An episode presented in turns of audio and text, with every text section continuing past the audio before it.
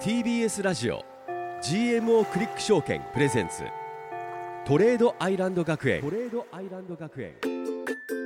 この番組は GMO クリック証券 GMO 外貨の提供でお送りします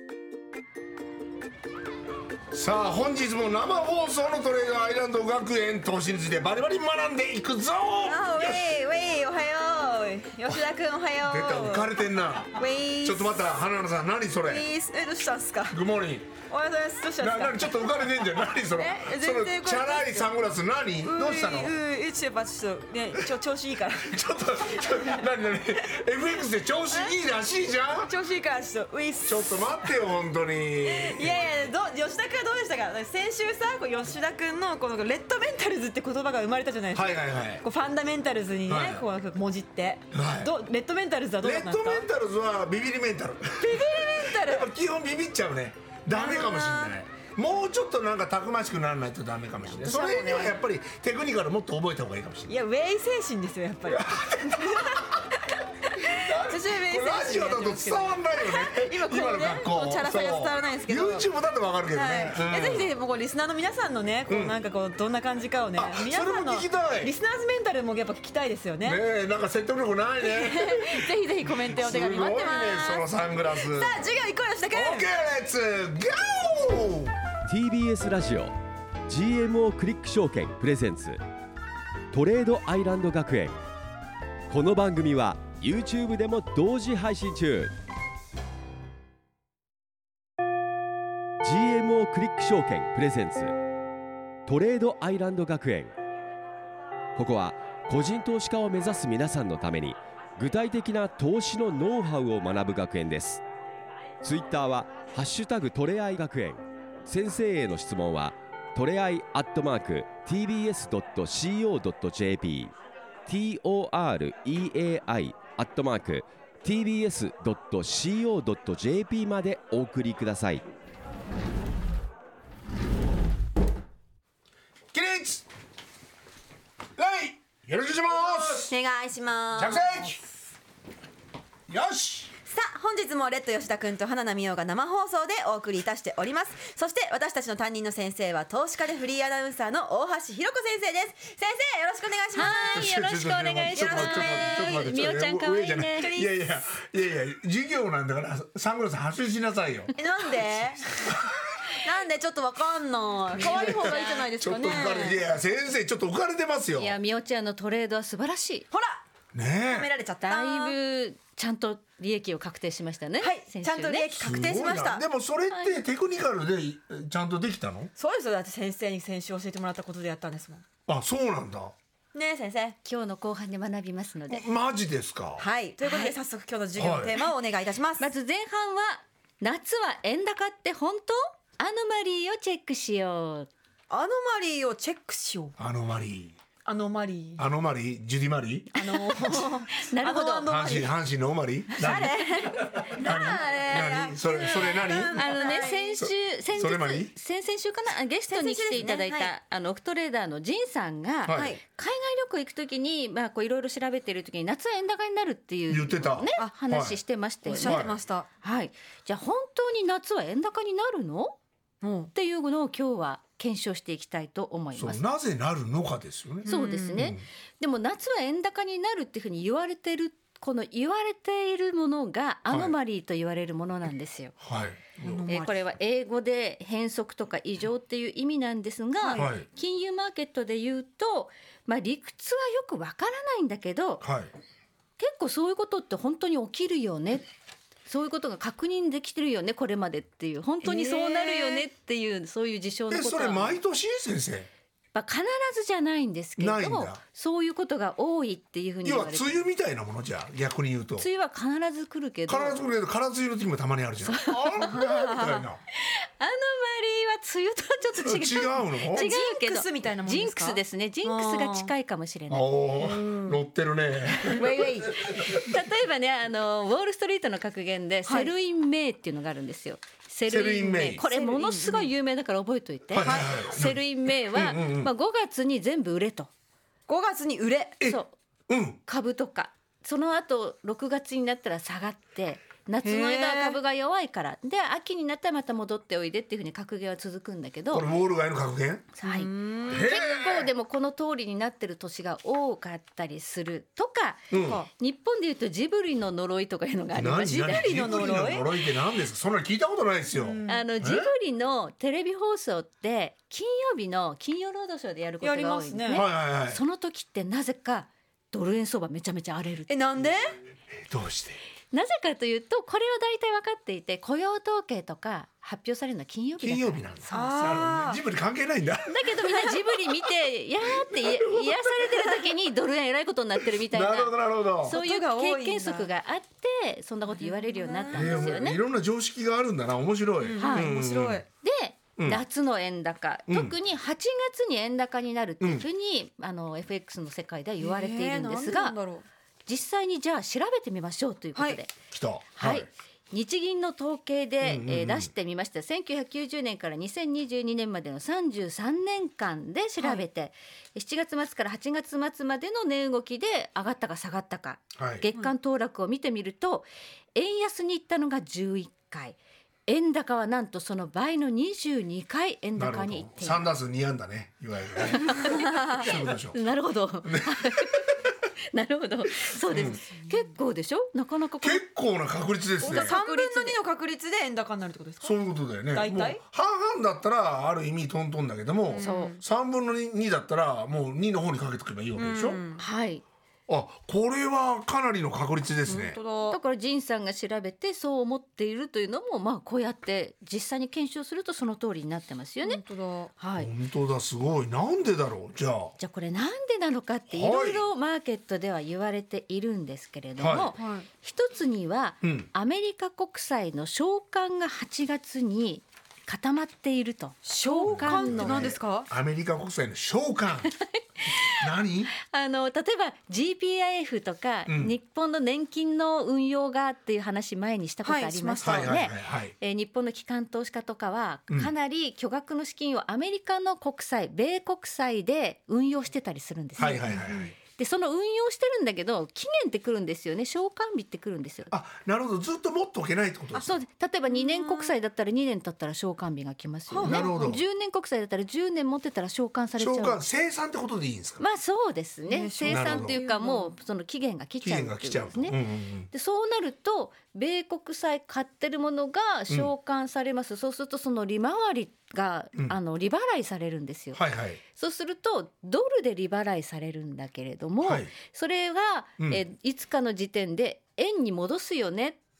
ドルでそれが償還されたやつは円に戻すよねっていうんで円高になるというふうに言われてるんえですそこまでじゃあその円とドルが動くってことですか動くぐいわらゆいるぐらいの金額ってことですか金額だからもそうんなになんだ日本の機関投資家が米国債買ってるってすごい金額ですよだって日本の国債って金利がほとんどつかないのであんまり動かないはいはいというか何十年続いてるっていう世界なんはいではいはいはい米国債の方がまあ動きもあるしそうか利回りもあって儲かるのでうん外債投資っていうのは生命保険とか年金とかいろんなところがしてるんですよはい。はいはいでそれがあの期限が来るとそのドルをうんまあ、日本に戻すときに円買いになるよねっていうんで8月がその償還の期限が来るのが多いって言われている、多いんですかへーただしただし昔はそれが本当にあったって言われてるんですけど、うんはいはい最近はそこで、えー償還されて、えードルキャッシュに戻ってきたやつを再投資するあもう一回米国そうそうそほううほうほうはいはいはい円に戻さないでドルのままもう一回米国債買って再投資してるからそれには当たらないという説も出てきてはいます。へーいやでも今逆に円に変えることによってちょっとプラスになるんじゃないですか。まあ、そういうふうに考える機関投資家がいれば円に戻すところもあるでしょう。ですよね。結構、えー円安ですもんね。円安になったから、まあ、あのドル高円安だから儲かってるからっていうふうに考ですよえねるとこもあるかもしれないですけれども、基本的には再投資されるケースが多いというふうには聞いています。なるほど。はい再投資している時には為替関係ないからあんまりならない。ならないんだ。だからこれが一説です。そういうふうに言われているっていうだけあで、なるほど。そ確認されたわけじゃないですよ。全部本当にどうしてますかっていうことは分かういうの発表ないんですか。ないですねわお基本的にははいそうなんだ。もう一つは、はいヘッジファンドの換金売りっていうふうにも言われています。ヘッジファンドヘッジファンドってなんですかヘッジファンドっていうのは、はい機関投資家のまあ一一部のではあるんですけれども、はい死亡で結構その富裕層のお金集めてはい運用するファンドがあはいるんはいですね。はいはいはいだからまああの公的なものじゃなくて、はいはい結構あのえレッド君お金持ってるなら私にお金預けない、はいはいって言ってこうであの運用するよはいはいはいうなのがヘッジファンドだったりするんですけど、はいはいそういうファンドっていうのは、はいえーまあ大口の出資者を募って、はいえー運用するからそんなたくさんのお客さん持ってるわけじゃないんですよね。はいただその大口の人っていうのは結構見る目が厳しいので運用成績悪いともうもう解約するって言ってはいはいはい契約を切るんですよ。うんうんただやっぱりお巨額の金額どっかに投資してるから、すぐにあの切るって言われても困るので、うんヘッジファンドはだいたい3ヶ月おきに解約するというタイミングを設けてたりします。そんな感じなんだ。はい早いですね意外とだからまあ意外と3月そうですね6月9月12月あたりで、えー四半期締めのファンドが多くてここで成績が出ていなかったらあの解約されるみたいななんかそんなルールになってるところが多いって言われてるんですね。おーそうすると9月の解約がもし多い時には、うんヘッジファンドの解約には45日ルールっていうのがあって、ー45日前までに言ってくださいねええで9月の末締めの45日前っていうと8月8月だ15日になるということではいはいはいはい8月15日ぐらいまでに解約の申し入れがあったらもうそれであのいろいろこう資産を手締まってお客さんにお金返さなきゃいけない。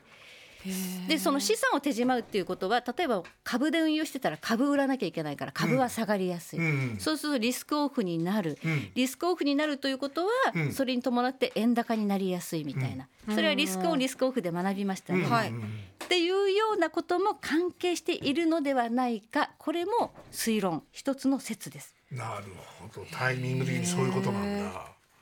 いこういうのがいろいろ重なって8月のアノマリーは円高になるって言われてるってことなんですね。でも打率いいんでしょ打率いいですよ三三打数二安打 なんでそうですよね六割六分六厘だからもしかしたらいい本当に今年も8月に円高になるかもしれないその背景には米国債の償還とかあるいはヘッジファンドの換金売りっていうのが絡んでいるかもしれないといでもやっうぱ投資家もそういうふうに考えるから、はいその辺は売ったり買ったりみたいなそうですそのせめぎね合いがあるわけですよ、円ね、高になると思ってあの円買いするっていう人たちもやっぱ出てくるのですよがね夏ですねでそれが大口であればあるほどそっちの方向にみんな影行く響かはら大きいと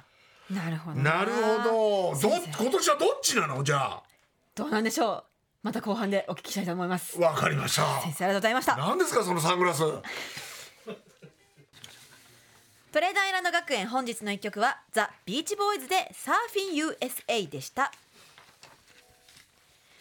さあ生放送でお送りしておりますトレードアイランド学園お手紙の方もいただいてるんでちょっと読んでみたいなと思いますお願いしますこちらハンドルネーム、玉ねぎ小僧さんからです、お小僧さんえーまあアノマリーはですね先生の専門分野だから教えてくれると思います前レッドさんがおっしゃっていたインバウンドの円需要は夏休み期間だとはっきり分析できるんじゃないかなこう自分なりに円高の理由を探してみるのも面白いかもしれませんねっていうあなるほどそうです前なんかちらっとねそのね外国の方もたくさんいらっしゃるからっていう話もしてましーた本し、当だいいとこつきますね玉ねぎ小屋さんだねからえ夏夏にたくさん外国の人が来ると円いっぱい買ってくれるから、ですよね円高になるかかももやっってぱいいうろんな理由があってその円高になってるんだよとか自分なりに分析するでも本当思いのもまいいすでよすねねなんか日本って物価が安いから、はいはいはい海外の人って来たら絶対にいっぱい買えますよねそうですねそうですねもうさそうだよやっぱ今日も関西も外国の方いっぱいでしたでしょうね、だからそこで買ったサングラスなんだよ、ね、そうですユニバーサル・スタジオ・ジャパンで買ったサングラスを作っております USJ USJ です。はい、というこ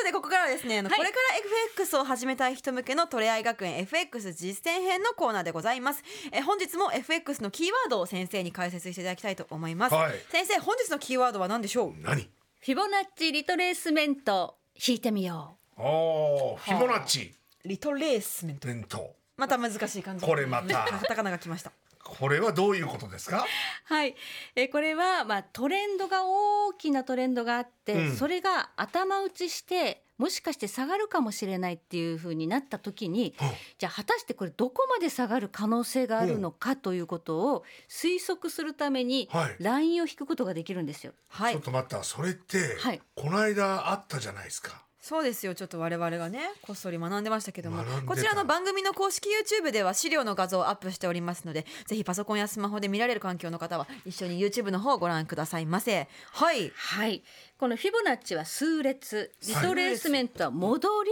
を意味します。えー、そうなんあだあ数列の戻り数列はい戻りフィボナッチ数列っていうのはイタリアの学者のフィボナッチが発見してるんですけれども、はい例えばひまわりの種のこの配列とか、ほうはいあるいはアンモナイトとか、はいはい、えーはい美しいもので安定したものっていうものはこの全部フィボナッチ数列でできてるんですええそうなんだ黄金比みたいなもこうとミロのヴィーナスもそうだしパルテノン神殿のこの比率もフィボナッチ数列、えええこれがなぜかその自然の中に存在する安定した美しさっていうものはマーケットの世界でもなぜか機能すると言われているの不思で議一緒なんだ一緒ー、なんでなんだろう面白はいそれがどういうふうに弾くかというのをちょっとね、まあ、今画面に出てるのは、えー今年3月から今年の高値までの大きなトレンドがんどこまで下がるかっていうのをフィボナッチ引いてあるものなんですね。はいでこれの黄色い矢印で上がった分のちょうど50%下がったところで今回下げ止まったっていうの皆さんお分かりですいやかちょうどこのひ下ひげがついたとだからころの3月から始まっでて、そうですね、えー、この間まで上がり続けました6月30ぐらいまでそれが一気に下がりましたよねはい、はい、それが3月までの半分ってことです半分下がったっていうのがこのラインで引けるんですねフィボナッチリトレースメントのラインこれ GMO のアプリではい簡単に皆さんも引くことができるので、はい皆さんもちょっと引いてみてくださいはい引き方ははい、引き方は、えー GMO のトレードアプリを開いていただいて、はい開きましたはいえー下の方右側の下の方にその他っていうのあると思うんですよ。はいその他はいその他をポチッとしていただくと、パッと違う画面が出てきて、右上にフィボナッチリトレースメントっていうのが出てきますうんね。で、これをポンとタップしまして、はい今年の3月の安いところにピッとまず視点です一番下のとこうんろ視点のはいポッとこうタップすると、はいそこで、タップするとはい、視点が引けます、そしてもう一回手を離していただいて今度は終わり6月30日ぐらいのところまでガーッと上がりましたそこにもう一回指でタップするとはいまたもう一本線が出てブワーッとぐわ何本ーっもてこれヒゲは関係ないんですか冷やしででひげも含んでください含めてひげ含むなんですね、まあでもねこれは含まないケースも時々あるので、うんうんうんそこはその時の相場の兼ね合いでまあちょっと含むか含まないか、うんどっちも引いてみたりしてくださいはいそうするとバーッと引けましたね来ましたはい簡単に来ました引けましたねそうすると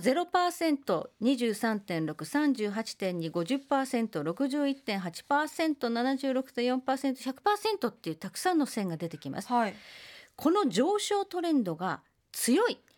もう一回上がるぞっていう時は23.6で止まって反発して上がるんですよ、はいでも今回23.6で止まらないで止すまらなかった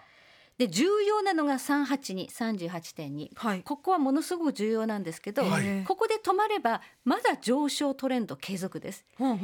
今回ここも止まんなかったんです貫いてましたねはい貫いてつながっ冷ちゃやうしではいでちょうど半分50%まで下落したら上昇トレンド続いているかどうか微妙なんですよね。今ちょうど微妙なとこ微ろ妙に来てしまったってことですねただみんなこのフィボナッチのラインは引きますから、はい止まりましたよね止まることは止まるんですまずは、そうかみんなが注目してるから、はいそうです半ね値っていうのはね意識して止そめるこでやっぱり売ったり買ったりしてるわけですか、はいでここでリグったのがみおちゃん今日サングラスかけてますけど、はいこの辺りでリグいましたみたいなまあそうですねだいつこうその理覚したらいいのかっていうのの目安にだからいフやィボナッチを使うといいってことでですそねれでやっぱ50になったからっていうので利確したのまあ一回やっぱ下げ止まったのともありでましてショートを理覚したわけです、はいすげえでちょうど CPI とかもあるタイミングだったから金曜日はそうですねそれ前に手島をっていうのも習ってたんで、はいはいはい私はでももうちょっとこの50%より前にもちろん利食いしてしまったんであすけどそうなんだはいなんであのピえーっとその後も下がったもんねそうですねだからそこまではもちろん取れてないんですけれども CPI 前に私は利確しちゃいましたねああなるほどねでもフィボナッチを見てる人はそこがやっさぱりらにもっと取れたかもしれないってことですかねそうですだからね23.6までで止まって反発したらもう上昇トレンド継続なんで継続なんだまた変えるっていう感じでそしたらそやっぱりロングをロみンんなグ買ロングうかもわかんな継いと続ってことですねで50%で止まってるけどこれもう一回下がるかもしれないっていう雰囲気がちょっと今立ち込めてる今ありますねこれはテクニカル的には50%で止まったんだけれども、来週日銀の金融政策決定会合がありますので、うんうんここに向けてもしかしたら YCC やりましたね、はい YCC こはれいの解除があるかもしれないっていう海外のファンドがなるほど今それに向けて仕掛けに来てるって言われてるんですうわー日本国債ショートして日本の金利が今上がってるので円高になりがちなんですね。はいはいはいですから来週に向けてもう一段もしかしたらこの50のとこ割り込んでうん下がったら次は61.8まで下がります、 61.8まで下がる可能性があるってことですねしたらもう完全に下落トレンドになってしまう61.8まで下がったらもうこれは最初の始まりの127円3月の始まりのとこまで下がるおーリスクが出てくるっていうことですはあ61.8まで下がっちゃダメなのだから大事なのは38.2で止まるか次50で止まるかっていうとこですねじゃあその辺はみんな探り探りやってるわけですね探り探りですねだから利益になってる人はまず半値まであの下がったらまず利確しようって思いますし、うーうんんはい、なるほどねここでこうちょっとギャンブル的にハンガー超過で思い切っていっちゃえっていうのはダメなわダけでメすねです。べべべべべべ。あーダメだベスク吉田君ダメですそう。かただこれみんなこうやって線引いて大きなトレンドが終わったかもしれない時はこの線を引いて次どこで止まるかもしれないって目安にしていただければ。なるほどでもこれポジポジ病の人っていうのはやりたくなっちゃうわけでしょえたくなっちゃうね。はいということでフィボナッチリトレースメントの授業でしたありがとうございましたありがとうございました TBS ラジオ GMO クリック証券プレゼンツトレードアイランド学園この番組は YouTube でも同時配信中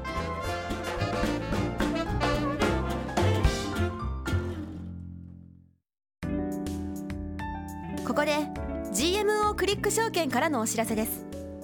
皆さん今話題の CFD をご存知ですか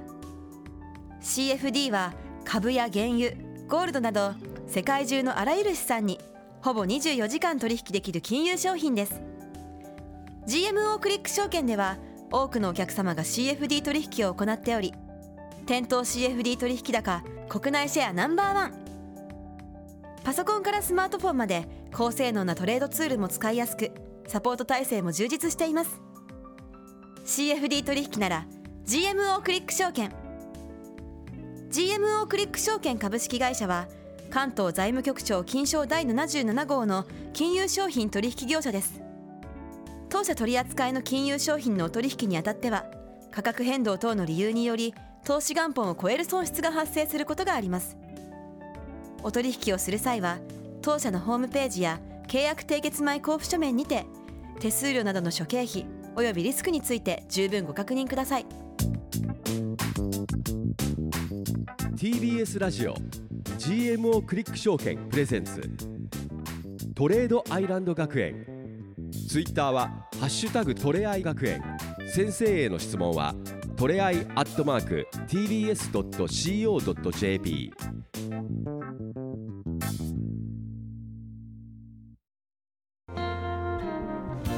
TBS ラジオ GMO クリック証券プレゼンツトレードアイランド学園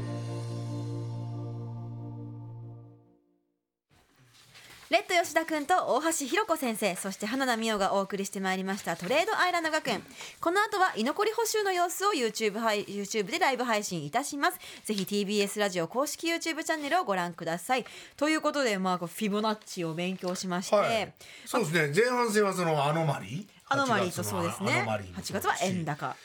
でフィボナッチを引いてみるとこう目安がわかるよっていうでのもがフ分かりましてィボナッチは大事ですねはいわかりやすいですねしかもなんかこおうおテクニカルとしては分かりやすいし、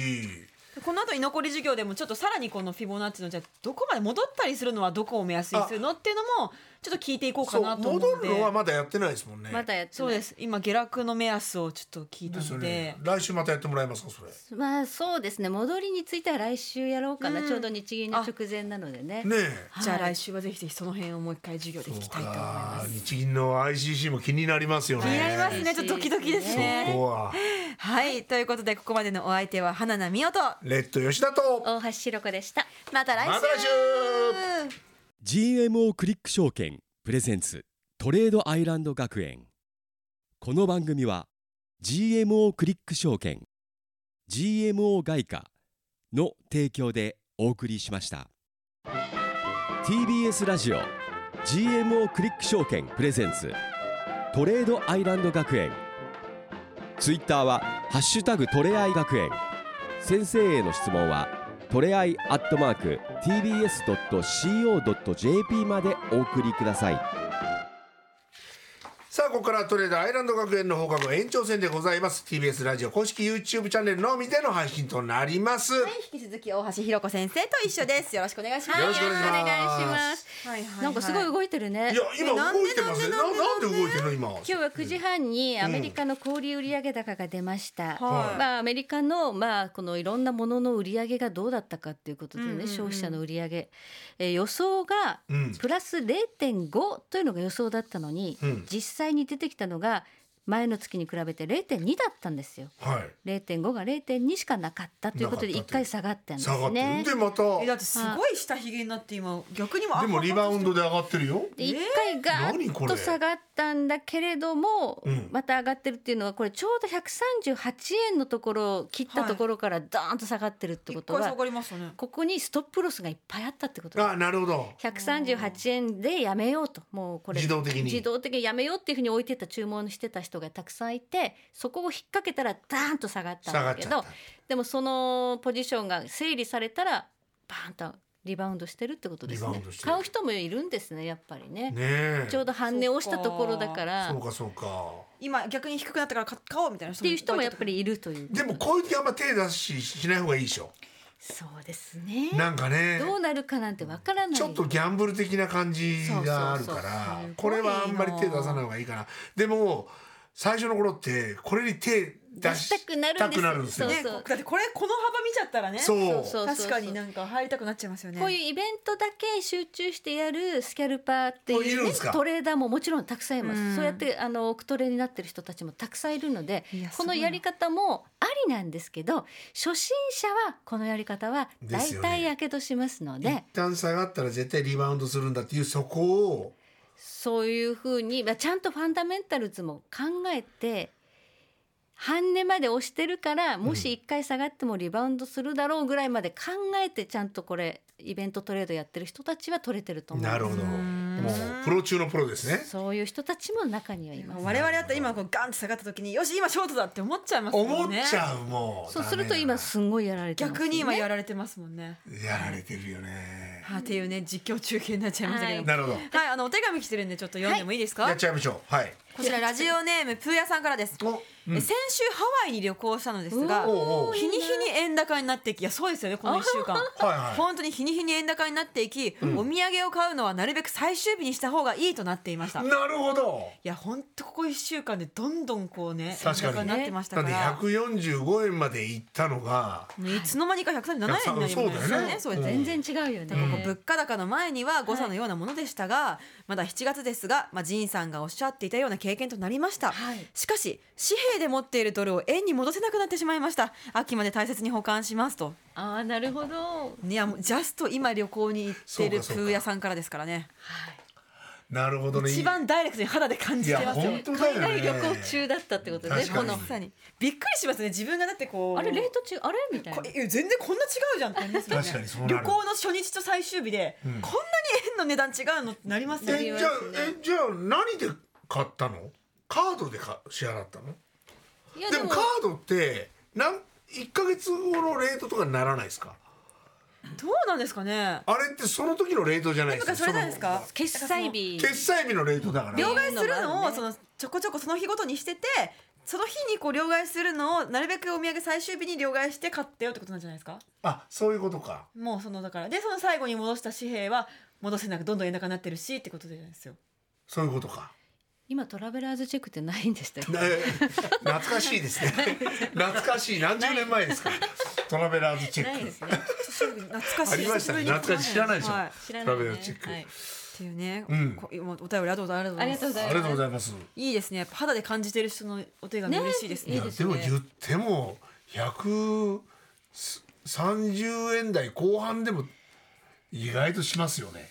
まあまあそうですね。まあね昔はね100円100円でしたもんね100いや円で以下だもったね、150円の時に旅行してるよりは全然いいですよね。ああ確かにそれはいいうねん。そうそうかでもまあまあ八月になったらもうちょっと円高になる可能性もあるかいいですらね。かもしれな札い束を今握ってるかもしれませんそうね。だプレねイ。さんは、うん。はい、こちらはアールタンさんからのコメントねです。アルタン？うんレッドさんのアフリカロケ見ましたよっあてあ見たありがとうございます。書いてあります。あありがとうございます。昨日一昨日かな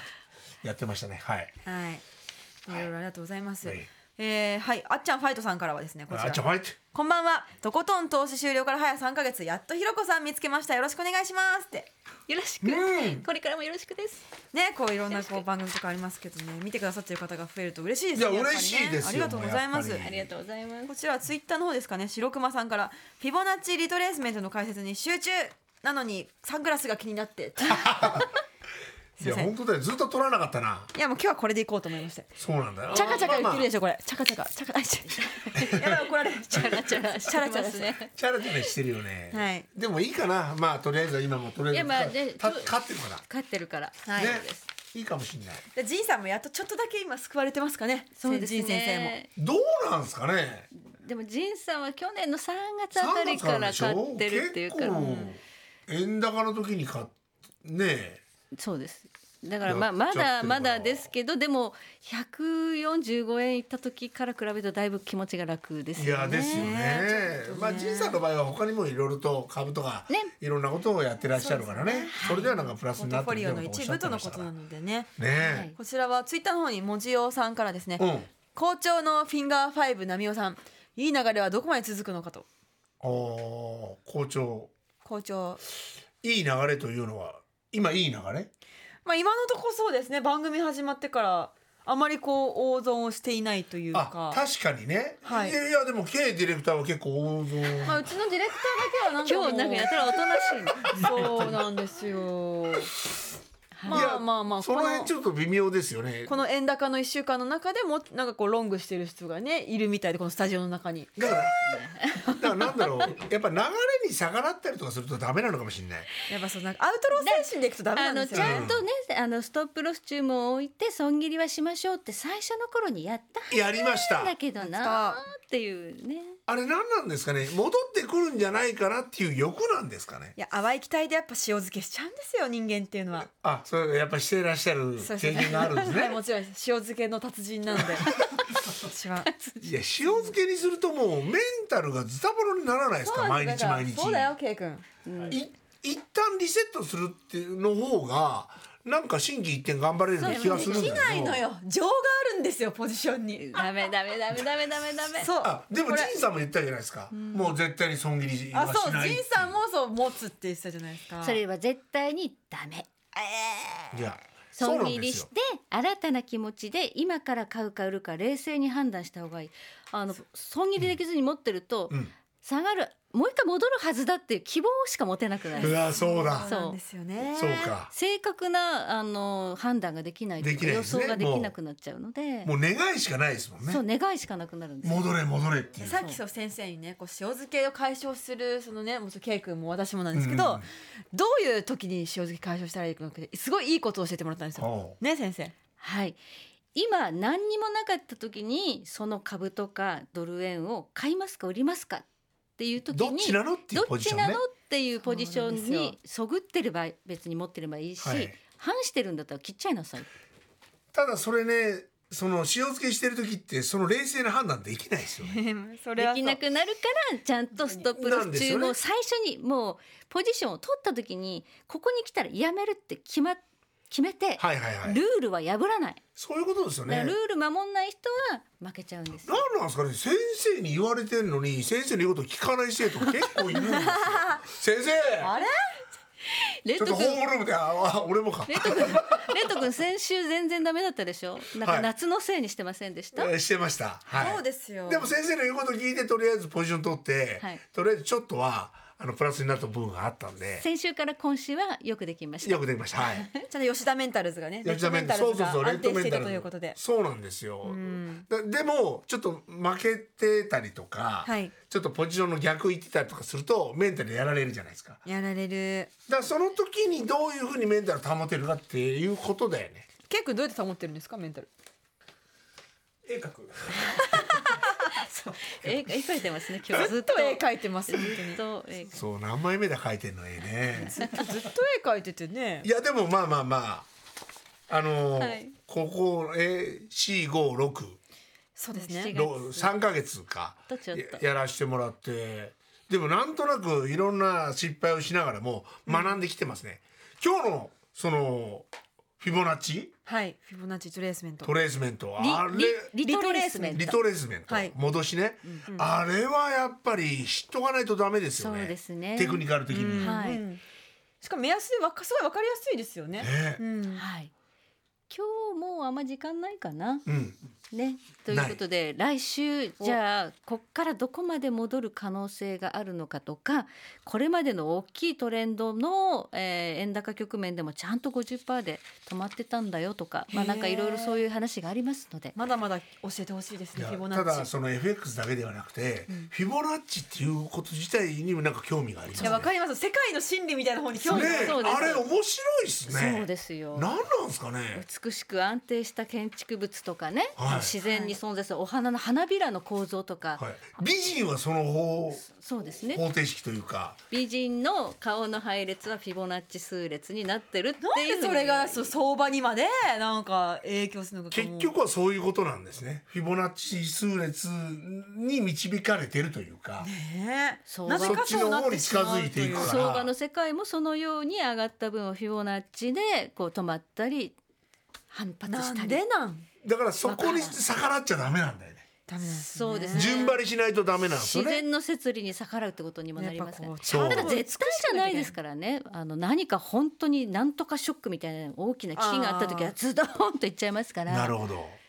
はい、ただそういう大きなショックがない時はだいたいフィボナッチでみんな計算してこの辺では止まるだろうとか見てますからみんなマーケットやってる人は。なるほどね。これはかなり勉強になりまなした、ね。りましたあ終了のチャイムが鳴り響いております早いねじゃあ来週あれしましょうよ。こう戻しの。戻しどこまで、はいどうはいいうことを目に目安にしていたらいいのかどなこまで上がる可能性があるか、まあうん来週どうなってるかちょっとわかんないんですけど、ちょうど来週は日銀とうんその前に FRB の FOMC もあるんですよ。うわちょっと待っえて。この一週間の間に FOMC と日日銀銀ががああるんるですよ。これポジションやはばい持っとかない方がいいんですか。やばいそうですねど。うなんですか、その先生。来週水曜日の、うんまああ水曜日の夜に、うんえーまあ木曜の朝方ですけどね、FOMC があります。はいまあ利上げすると思います。ただ今後どうするかっていうような話が非常に注目なので今回の利上げじゃなくて次回9月とか年内もう一回やるかどうかっていうところに、えーどういう声明が出るかに注目です。来週ということは、来週の放送後ってことですか。そうですね来週の放送の翌日に FOMC でその翌々日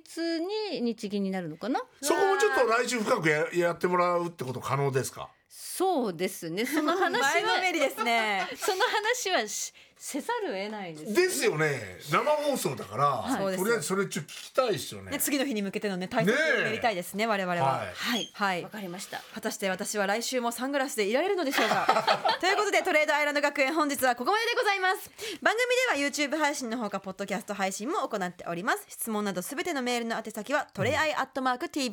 TBS.CO.JP ですメッセージお待ちしておりますいつもありがとうございます、ありがとうございます。さあじゃあ来週はちょっと決戦前夜ですからね決戦だよね。決戦前夜です勝負よだよ。 FOMC 勝負ってちゃんとリスクはあのそうか。ねあんまり取らないで、はいはいリスク管理をしてくださいよ。了解です。はい、 ではではわかぜりひましたぜひ来週も火曜日お付き合いくださいませ、それではまた来週さよなら TBS ラジオ TBS ラジオ GMO クリック証券プレゼンツ GMO クリック証券トレードアイランド学園トレードアイランド学園